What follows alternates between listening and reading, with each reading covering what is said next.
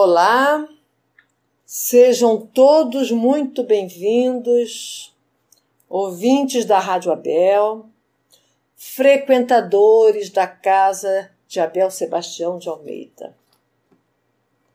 Dando prosseguimento ao estudo do capítulo 25 do Evangelho segundo o Espiritismo, Buscai e achareis comentaremos hoje os itens 6, 7 e 8.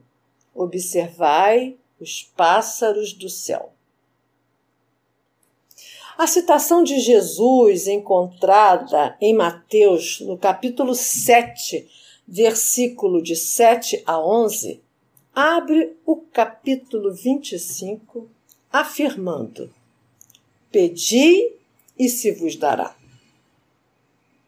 Vocês já perceberam que nós temos uma facilidade incrível para pedir? Nas orações, então, nas nossas preces, nem se fala. É me dá isso, me dá aquilo, faz isso, faz aquilo. Ainda pedimos aos outros para nos ajudar a pedir. Será que está errado? Hum, não, claro que não. Eu diria que não. Não é, não é errado pedir ao nosso Pai. E nós sabemos que as preces são sempre agradáveis a Deus. Claro, as preces feitas com o coração, com fé, com sinceridade. Lembram-se de André Luiz na, no livro Nosso Lar, psicografado por Chico Xavier? Assistindo o filme, então, a gente fica impressionado com aquele lugar onde ele se encontra depois que desencarna. Um lugar escuro, feio, cheio de figuras esquisitas. E ele vai ficando muito mexido com aquilo. Né? E, e, e embora frequentasse é, todo domingo a igreja, a sua fé não era lá tão robusta. E naquela situação chega um momento em que ele pede ajuda a Deus. Ele se eleva em prece, uma prece sentida, uma prece de coração. E imediatamente o socorro vem e o transfere para outro lugar. Mas lá no livro dos Espíritos, os nossos amigos desencarnados respondem a Kardec esclarecendo que a prece é um ato de adoração. Orar a Deus é pensar nele, é aproximar-se dele, é pôr-se em comunicação com ele.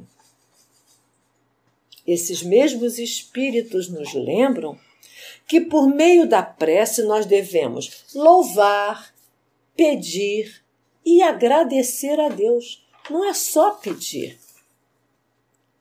Jesus nos deixou uma prece maravilhosa que sintetiza todo o programa de esforço e edificação do cristianismo nascente. A prece dominical.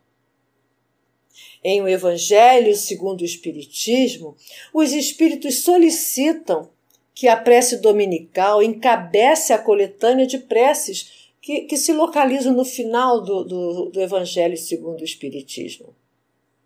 Porque além dela ter sido ditada pelo próprio Jesus e registrada por Levi, por Mateus, né, no capítulo 6, versículos de 9 a 13, ela também representa uma verdadeira obra prima de simplicidade e de sublimidade. Ela resume todos os deveres do homem para com Deus, para consigo mesmo e para com o próximo. Eu fecho os meus olhos e fico imaginando aquele entardecer lindo Jesus cercado pelos seus seguidores sentados à sua volta. Quando um dos discípulos solicita: Senhor, nos ensina a orar. ele eleva-se em prece ao Pai Celestial. É um momento maravilhoso. Pai nosso que estás no céu, santificado seja o teu nome. Ele está louvando a Deus, ratificando a crença em sua bondade e no seu poder, reconhecendo que só uma sabedoria suprema, muito, mas muito além das faculdades humanas, Somente um ser soberanamente grande e sábio pode ser o responsável por tanta harmonia, por tanta perfeição. Tudo no universo se encaixa, tudo se conecta. A harmonia, a fraternidade estão presentes em todos os elementos do universo, tal qual uma orquestra, em que os sons dos instrumentos se completam para reproduzir a melodia. Cada um no seu momento, cada um com o seu som característico. Como diz irmão José, a chuva alimenta a fonte e a fonte nutre o riacho. O riacho sustenta o rio que se despeja no mar e que, ao evaporar-se, forma as nuvens que fazem cair água sobre a terra. Nós poderíamos seguir aqui indefinidamente exemplificando esta harmonia divina, essa solidariedade em tudo criada pelo, pela divindade. E reparem que Jesus sabiamente usa o pronome possessivo, Pai Nosso ele chama a nossa atenção para o fato de que, depois de Deus, o nosso tema fundamental deve ser o próximo, a nossa comunidade, aqueles que nos cercam. Ele nos lembra que temos, de alguma forma, uma parcela de responsabilidade sobre os triunfos e fracassos daqueles que nos cercam. Venha a nós o vosso reino, seja feita a vossa vontade, assim na terra como no céu. Jesus sabe que a vontade de Deus é que sejam, que sigamos as suas leis, que possamos nos submeter sem queixas aos seus decretos Leis estas que nos foram dadas por Ele e que, se fossem seguidas direitinho por nós, teríamos a felicidade tão desejada. A felicidade plena, o reino dos céus dentro de nós. São leis divinas e imutáveis, como o próprio Deus o é. E que se encontram escritas em nossas consciências sem distinção de cultos, sem distinção de nações, sem distinção de raça, sem distinção alguma. Todos temos as leis divinas registradas em nossa consciência. Justiça, amor e caridade é o resumo de todas as leis morais do Criador os espíritos respondem a Kardec, lá no livro dos Espíritos, que justiça consiste em cada um respeitar os direitos dos outros. Cada um querer para o outro o que para si mesmo quereria. Amor e caridade, ele diz que são complementos da lei de justiça. Amor, caridade, justiça caminham juntos, não se separam. É usar de benevolência para com todos, indulgência para as imperfeições dos outros e praticar o perdão das ofensas. Nosso mestre resume assim: Amai-vos uns aos outros como irmãos. E ele continua. O pão nosso de cada dia nos dai hoje. Vamos ouvir agora um, um item, um, um áudio que, de uma maneira mais bonita, nos apresenta os itens que estamos estudando hoje.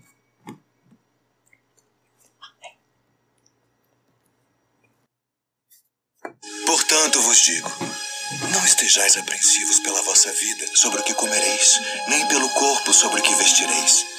Mais é a vida do que o sustento, e o corpo mais do que as vestes. Considerai os corvos, que nem semeiam, nem cegam, nem têm dispensa, nem celeiro, e Deus os alimenta. Quanto mais valeis vós do que as aves. E qual de vós, sendo solícito, pode acrescentar um côvado à sua estatura? Pois se nem ainda podeis as coisas mínimas, porque estáis ansiosos pelas outras.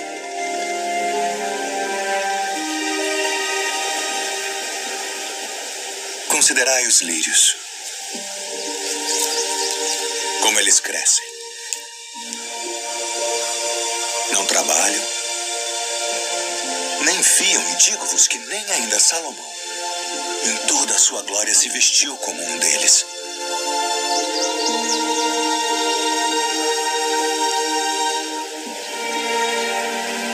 E se Deus assim veste a erva que hoje está no campo e amanhã é lançada no forno, quanto mais a vós, homens de pouca fé. Não pergunteis, pois, que a vez de comer, ou que a vez de beber, e não andeis inquietos. Porque as nações do mundo buscam todas essas coisas, mas vosso Pai sabe que precisais delas. Buscai antes o reino de Deus.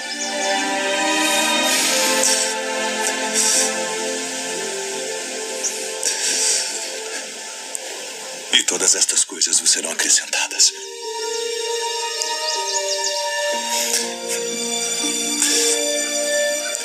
Não temais, ó pequeno rebanho, porque a vosso Pai agradou dar-vos o reino. Vendei o que tendes e dai esmolas. Fazei para vós bolsas que não se envelheçam, tesouro nos céus que nunca acabe, aonde não chega ladrão e a traça não morre.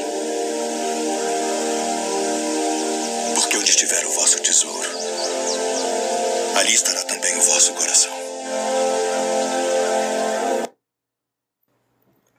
Lindíssima essa passagem.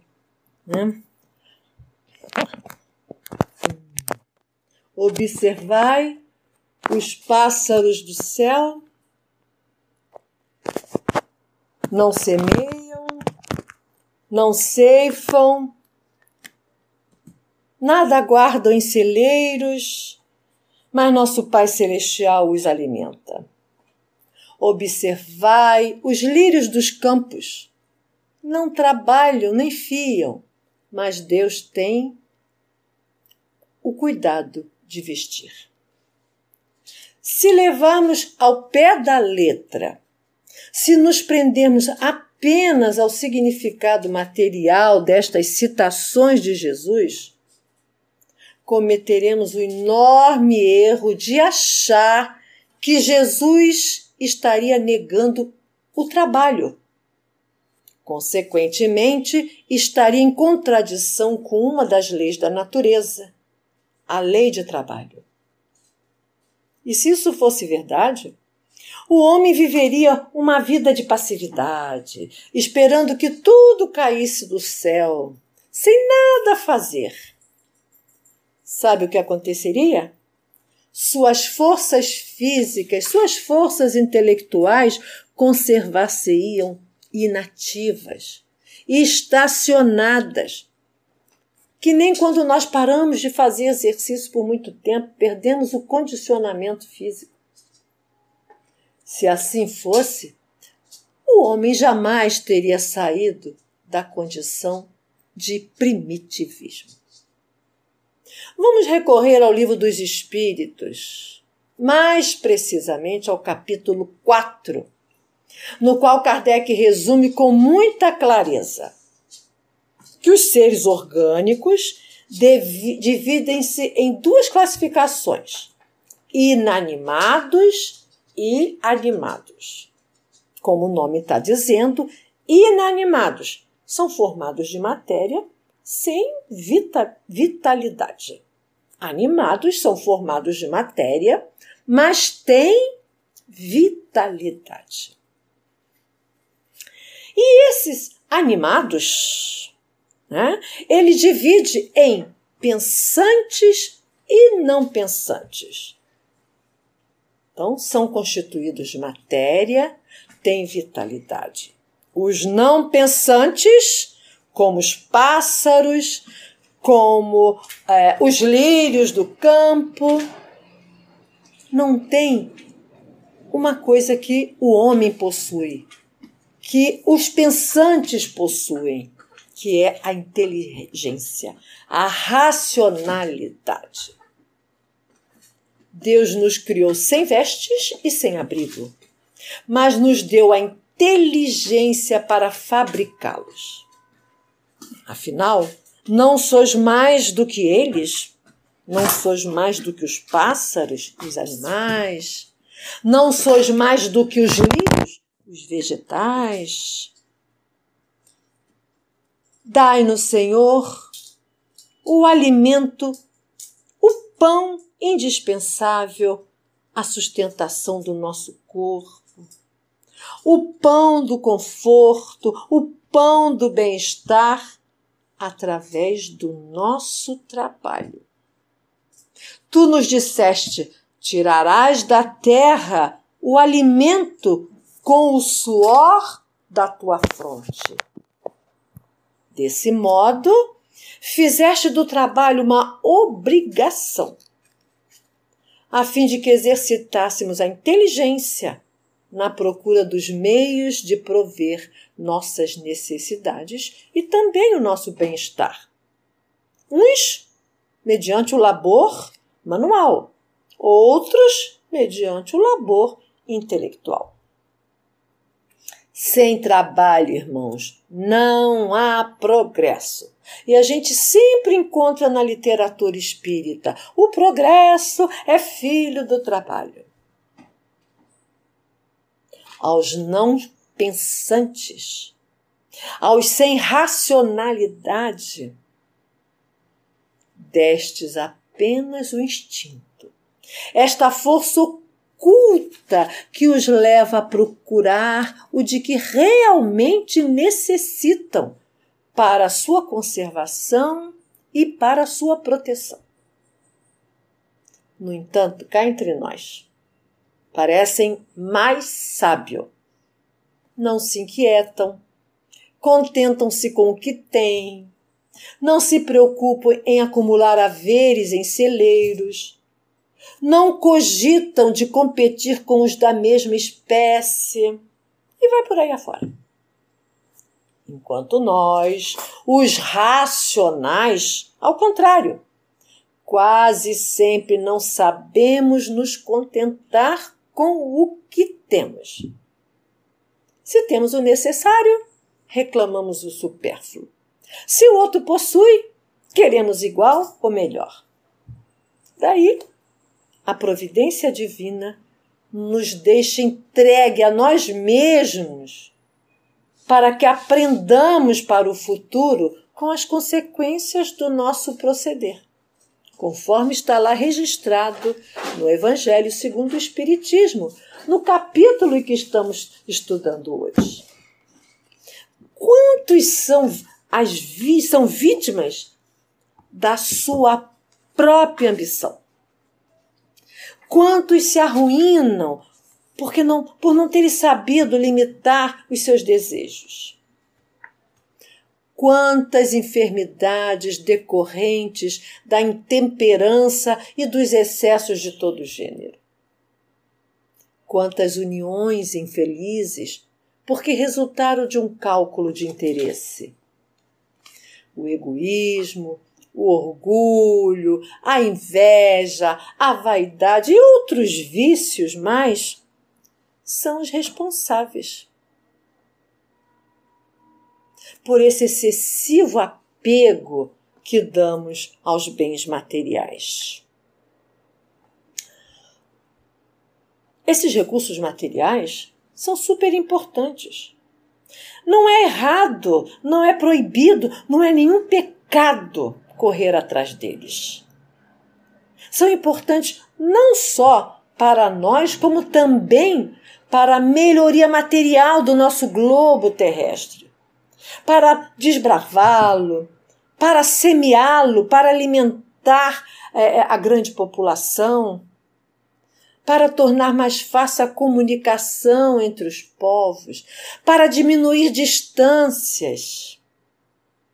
São importantíssimos. Mas nem só de pão vive o homem, nem só de bens materiais vive o homem. Apenas, como diz o nosso mestre, não devemos dar mais importância a eles do que aos bens espirituais. Por isso, Senhor, te imploramos não só o pão material, mas também o pão para nosso espírito, para que possamos nos preocupar mais com o único tesouro que poderemos levar conosco para o céu. Aquele que as traças não destroem, aquele que ninguém rouba de nós. Dai-nos a simplicidade e a pureza de coração. Dai-nos a fé na providência divina que embeleza os lírios e que alimenta os pássaros.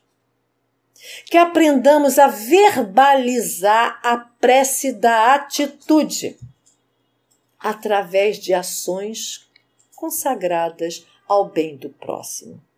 Que as nossas mãos orem de mãos abertas através do trabalho na caridade. E Jesus continua: Perdoai nossas ofensas, assim como perdoamos a quem nos tem ofendido.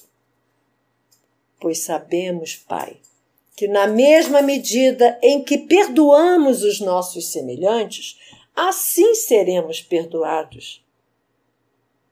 É muito fácil julgar nossos irmãos de jornada, apontar seus enganos, criticá-los, condená-los. Queremos encher nosso coração de caridade e fraternidade, de justiça e de amor. Não nos deixeis cair em tentação, mas livrai-nos de todos os males. Rogamos então, Senhor, que bons espíritos, que os espíritos que nos guardam possam clarear o nosso caminho, intuir-nos bons conselhos, para que sempre encontremos forças que nos permitam resistir ao mal. Creio em Ti, Pai Gratidão, meu Pai. Gratidão por mais uma oportunidade de refazimento dos nossos enganos, permitindo-nos estar aqui encarnados, cercados de irmãos amados e de irmãos com os quais precisamos nos harmonizar.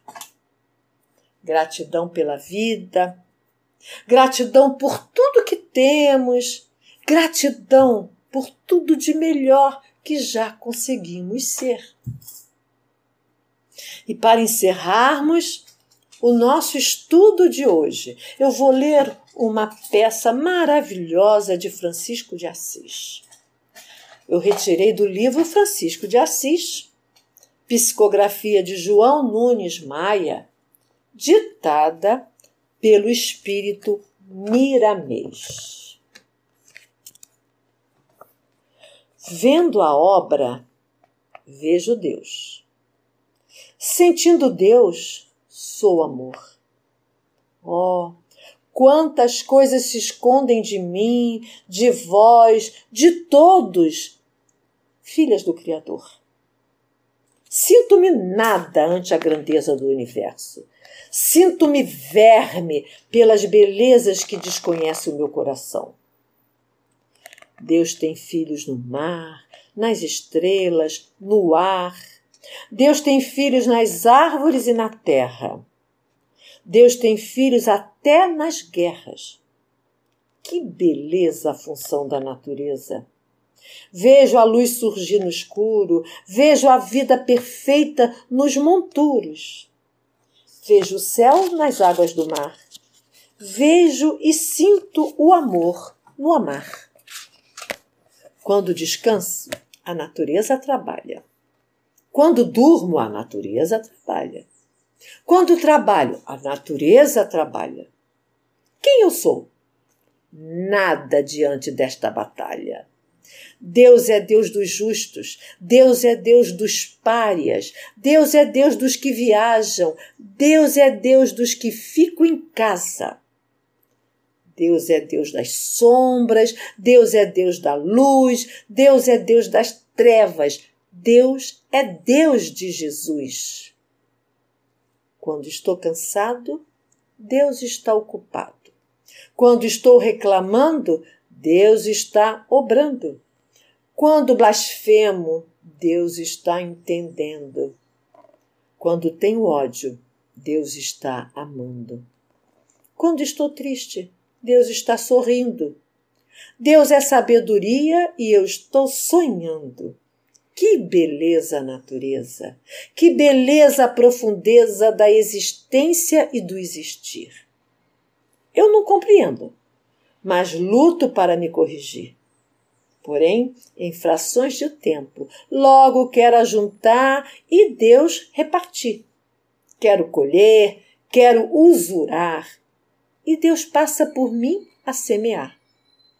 Luto de novo, mas ainda não sei lutar. Penso na disciplina, mas não me deixo disciplinar. Avanço, caio, torno a avançar. E Deus me ouve.